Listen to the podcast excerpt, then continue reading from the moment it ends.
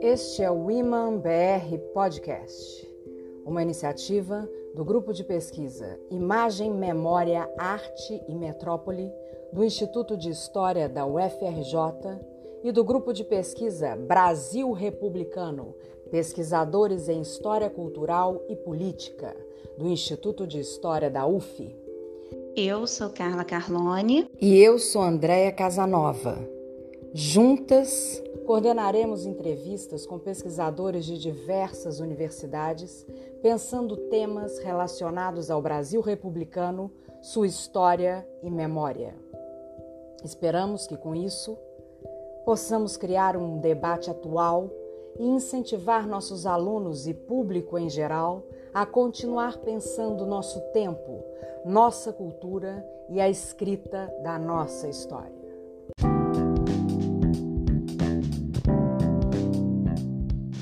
A convidada do Iman BR podcast de hoje dispensa maiores apresentações. Trata-se de uma das maiores historiadoras do Brasil republicano vivas, Ângela Maria de Castro Gomes. Ângela é graduada em História pela UF, tem doutorado e mestrado em Ciência Política pelo antigo IUPERJ, pós-doutorado no 620 da Universidade de Coimbra e professora titular de História do Brasil da Universidade Federal Fluminense. Atua em diversas áreas, sobretudo a própria história do Brasil republicano, a história social do trabalho e ensino de história. Tem vários projetos interessantíssimos. Atualmente se destaca o projeto sobre intelectuais mediadores, práticas culturais e divulgação do conhecimento histórico no Brasil. Seus livros publicados são tão inúmeros que fica difícil para a gente aqui citar todos. Mas um clássico é justamente o Burguesia e Trabalho, Política e Legislação Social no Brasil, de 1917 a 1937, e o livro Invenção do Trabalhismo, que é um marco aqui na nossa discussão de hoje. Também escreveu em parceria com o professor Jorge Ferreira, 1964, O Golpe que Derrubou um Presidente pôs fim ao regime democrático e instituiu a ditadura no Brasil. E, em parceria com Fernando Teixeira da Silva, organizou um livro chamado História da Justiça do Trabalho no Brasil.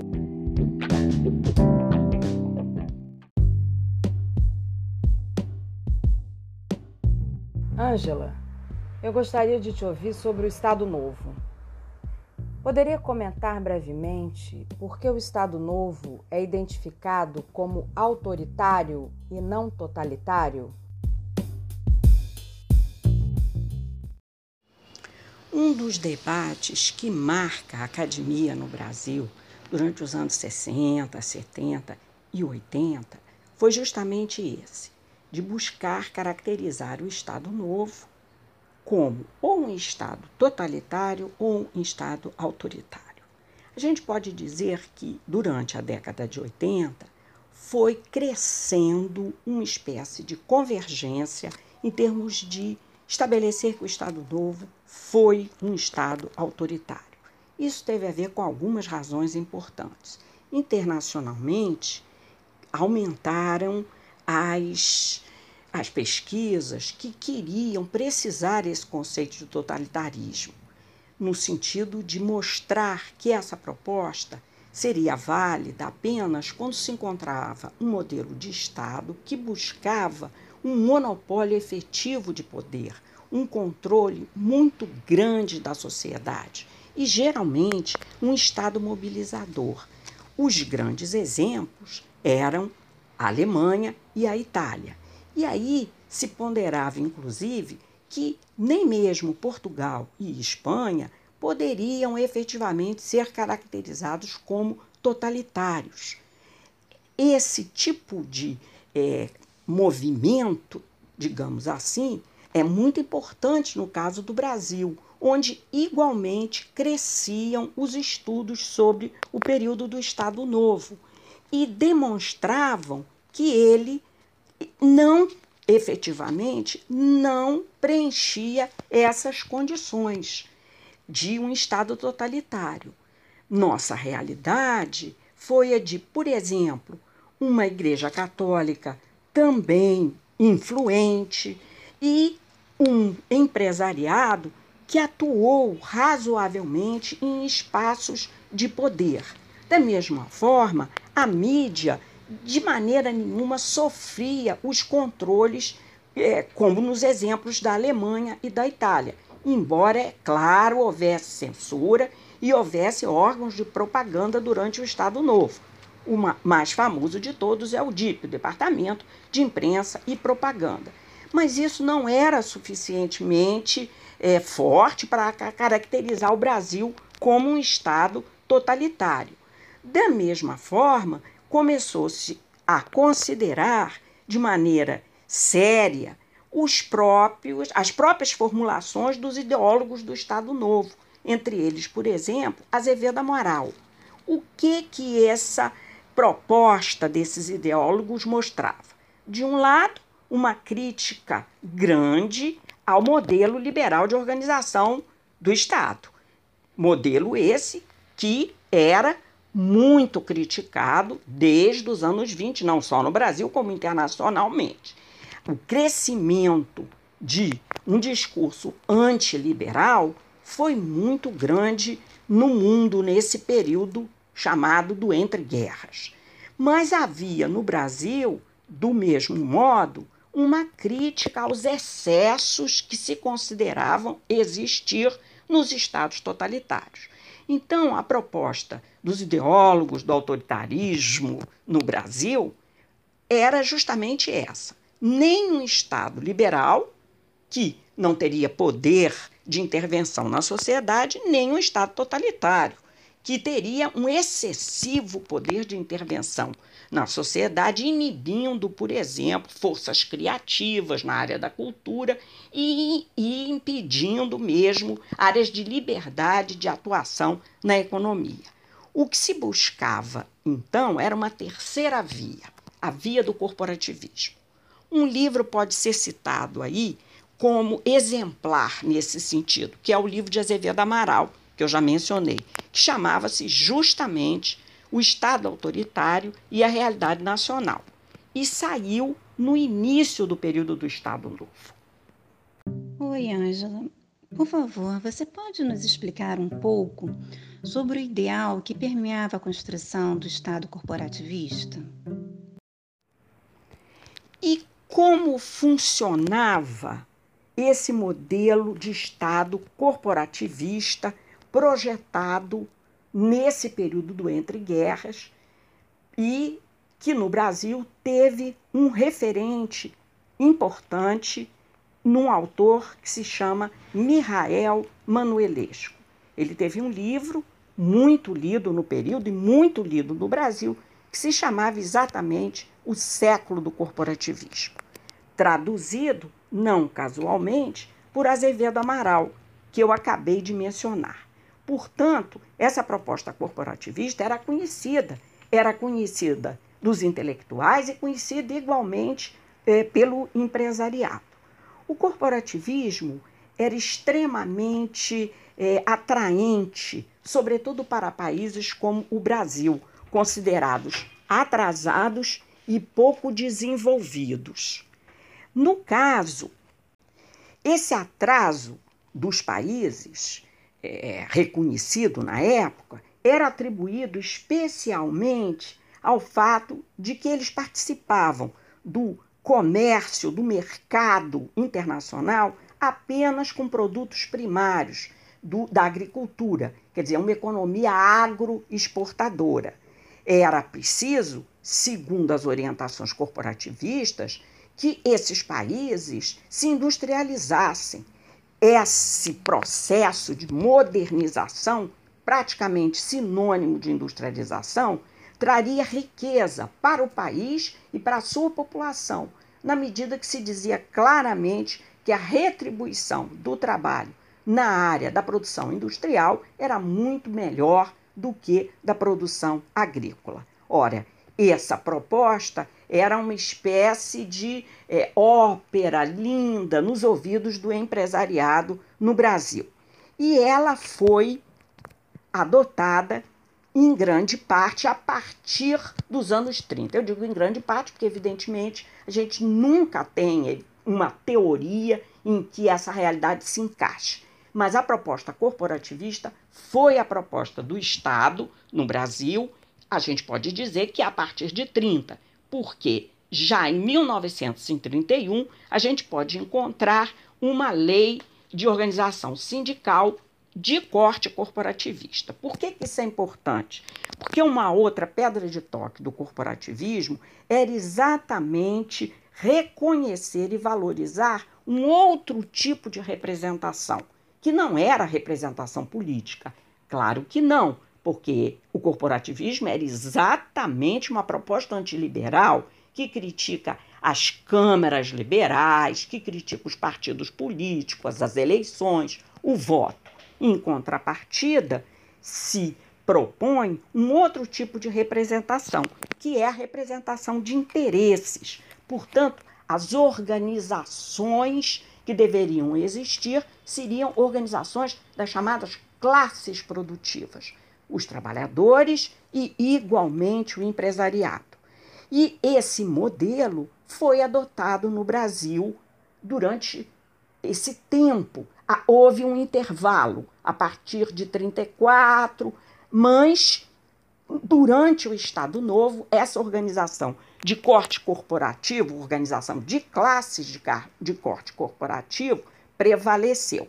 O que, que eu estou querendo dizer com isso? Eu estou querendo dizer que trabalhadores e patrões deviam igualmente ter um tipo de organização por categoria, vale dizer, trabalhadores da indústria têxtil, patronato da indústria têxtil, de base territorial em sindicatos, posteriormente em federações e confederações. Duas características é, eram importantes para esse sindicalismo. De um lado, ele não podia ter nenhum tipo de é, questões políticas envolvidas. Justo por isso, inclusive, eram considerados órgãos de colaboração com o Estado e por eles, pelo Estado, controlados. Vale dizer, esses sindicatos, eles eram reconhecidos pelo Ministério do Trabalho, Indústria e Comércio. Aliás, importante saber disso que também desde 30 no Brasil cria-se um Ministério do Trabalho, Indústria e Comércio que tem um papel chave nessa organização sindical.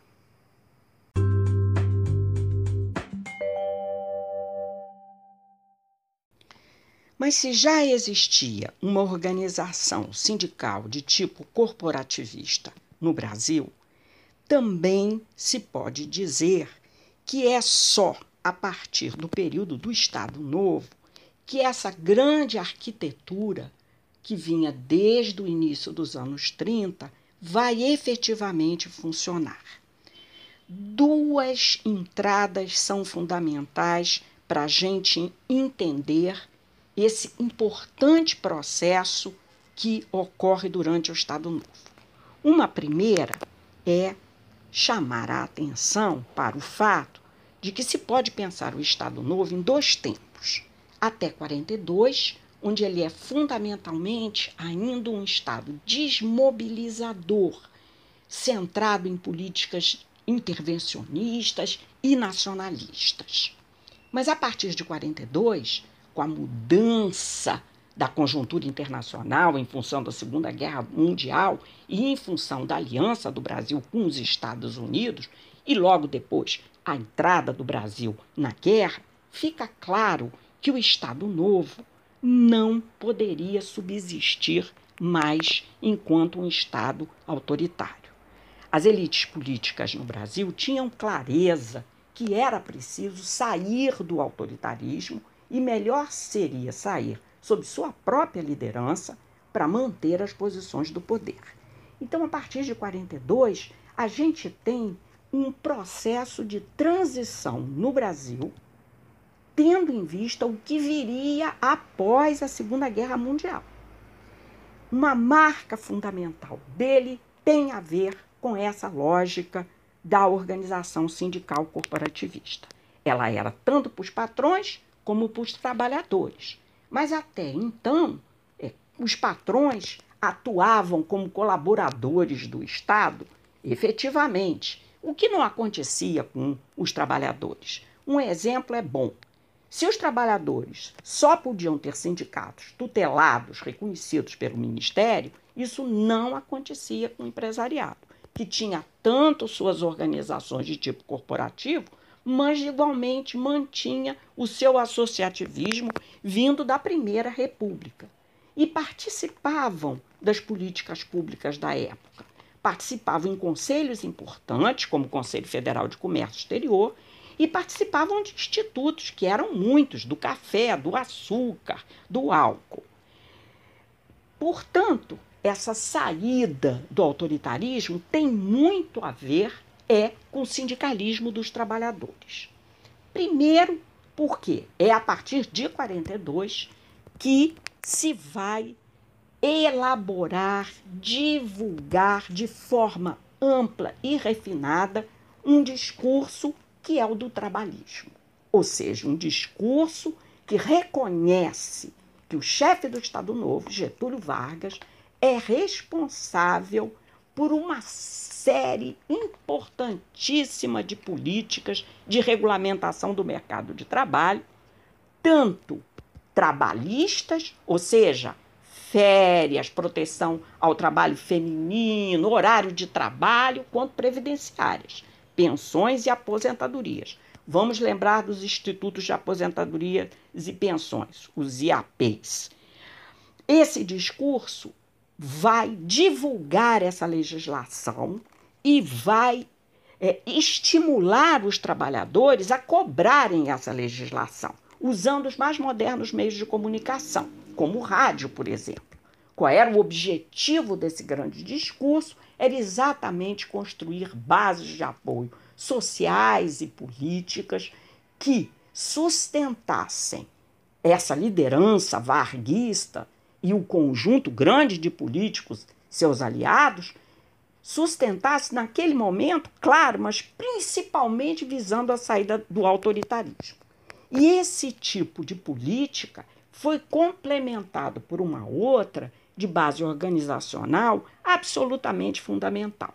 Porque se o sindicalismo dos trabalhadores existia, também se reconhecia que ele era muito pouco frequentado pelos trabalhadores.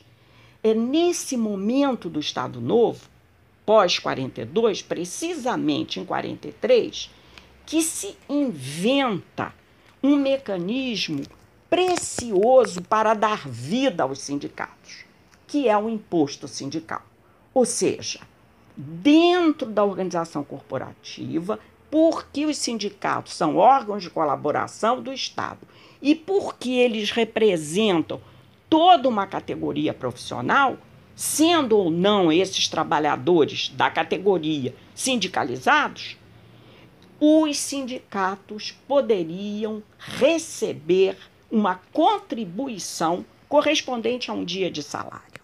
Ora, esse imposto sindical enriquece os sindicatos e os torna atraentes, capazes de, por exemplo, é, oferecer orientação jurídica, oferecer lazer.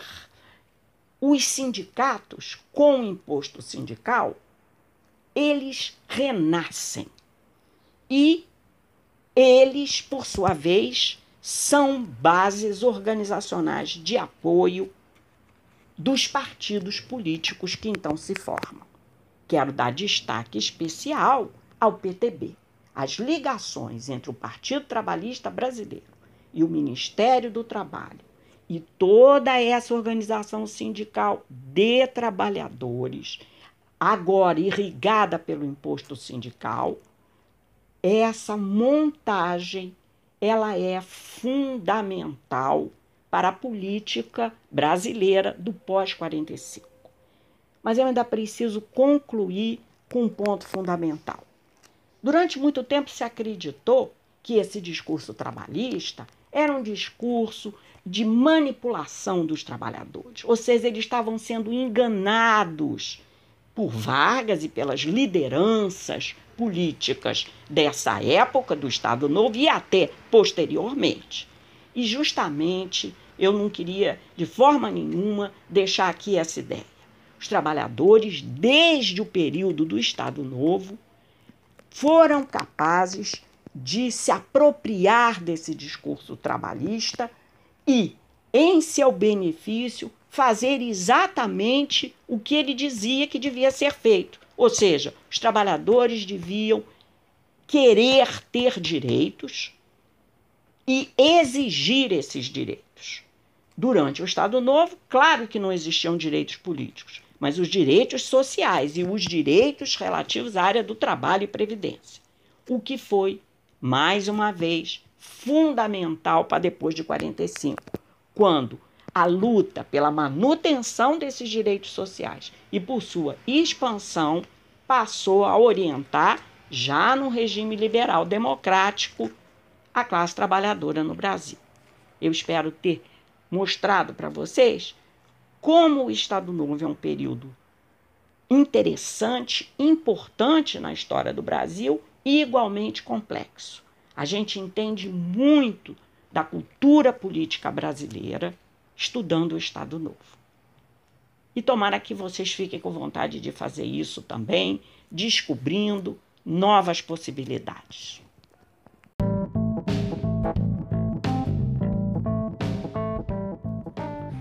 Ângela, agora você fica à vontade para fazer suas considerações finais. E eu queria te pedir uma coisa. Você podia escolher uma música para a gente colocar aqui, encerrando nossa conversa? Pode ser uma música que você goste ou que tenha a ver com a história que a gente falou aqui. Muito obrigada.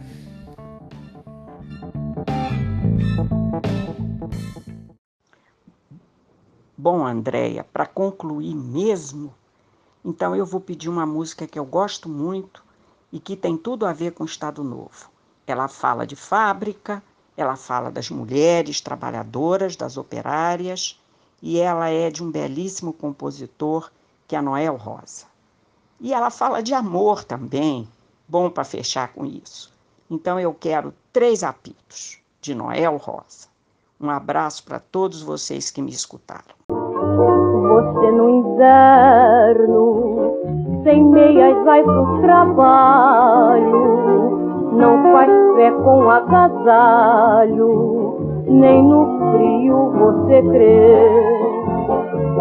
Mas você é mesmo artigo que não se imita quando a fábrica rapida faz reclame de você.